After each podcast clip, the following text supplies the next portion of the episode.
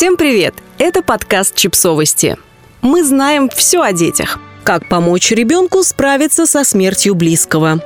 Невозможно подготовиться к смерти. Она всегда настигает внезапно, даже если происходит ожидаемо. Поэтому нет действенных способов оградить ребенка от потери. Но сделать этот опыт менее болезненным – выполнимая задача.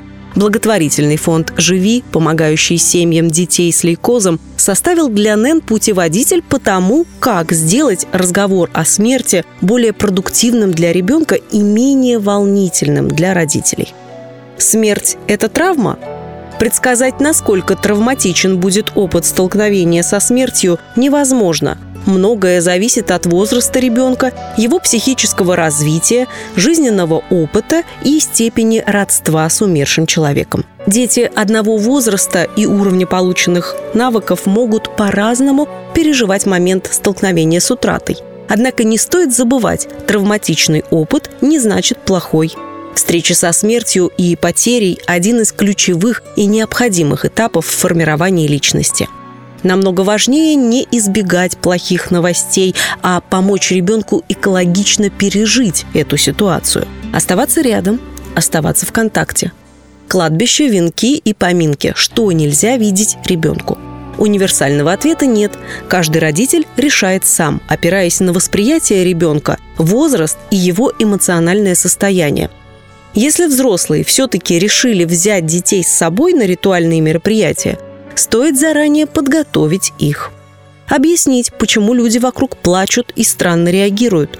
Рассказать, что нет правильного и неправильного поведения. У каждого свой способ пережить потерю.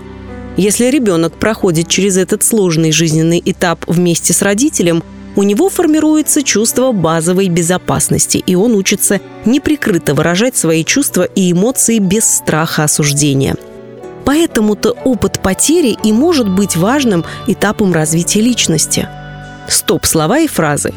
Общая рекомендация – говорите с детьми на понятном им языке в зависимости от возраста и впечатлительности. Честно, прямо, откровенно. Они поймут, а если нет, зададут вопросы. Поэтому старайтесь использовать наиболее точные и четкие формулировки. Корректные названия. Например, замените «ушел» отправился на небо, на умер, погиб. Метафоры могут быть восприняты ребенком слишком буквально, а это создаст лишнюю путаницу или даже станет причиной возникновения страха. А вот когда возникают вопросы о причинах произошедшего, лучше использовать простые фразы вместо точных диагнозов. Сердце остановилось, легкие перестали работать. «Я тоже умру», Страх собственной смерти ощущается особенно остро, когда трагедия случается с кем-то из близких людей. Поэтому ребенку важно иметь возможность поделиться своими переживаниями со взрослым, услышать от него слова поддержки. При возникновении вопроса «а я тоже умру?»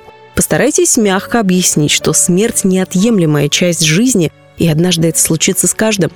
Но это произойдет не скоро, возможно, через многие-многие годы – когда голова станет седой, а во дворе будут резвиться его внуки. И он проживет долгую, интересную и счастливую жизнь. Мультики и книги в помощь. Часто бывает так, что в моменте сложно подобрать нужные слова. Тогда стоит обратиться к произведениям массовой культуры. Ниже подборка мультфильмов и книг, которые помогут наладить коммуникацию с детьми на тему смерти. Мультфильмы о смерти. «Душа», «Тайна Коко», «Вверх», «Песнь моря».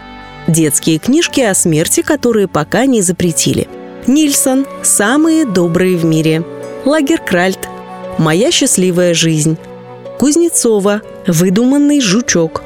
Эрльбрух «Утка, смерть и тюльпан». Резюме. Как говорить с ребенком о смерти? Выберите уединенную обстановку, где ребенок чувствовал бы себя спокойно. Старайтесь установить телесный контакт, обнимите ребенка, возьмите за руку. Следуйте за его запросом, отвечайте на вопросы емко и точно. Не старайтесь дать больше информации, чем ему нужно. Дети могут задавать много вопросов. Подумайте заранее, что вы могли бы на них ответить. Честно говорите и о своих чувствах. Разрешите ему скорбеть по-своему. Если ему необходимо побыть одному, дайте ребенку такую возможность. Подписывайтесь на подкаст, ставьте лайки и оставляйте комментарии. Ссылки на источники в описании к подкасту. До встречи!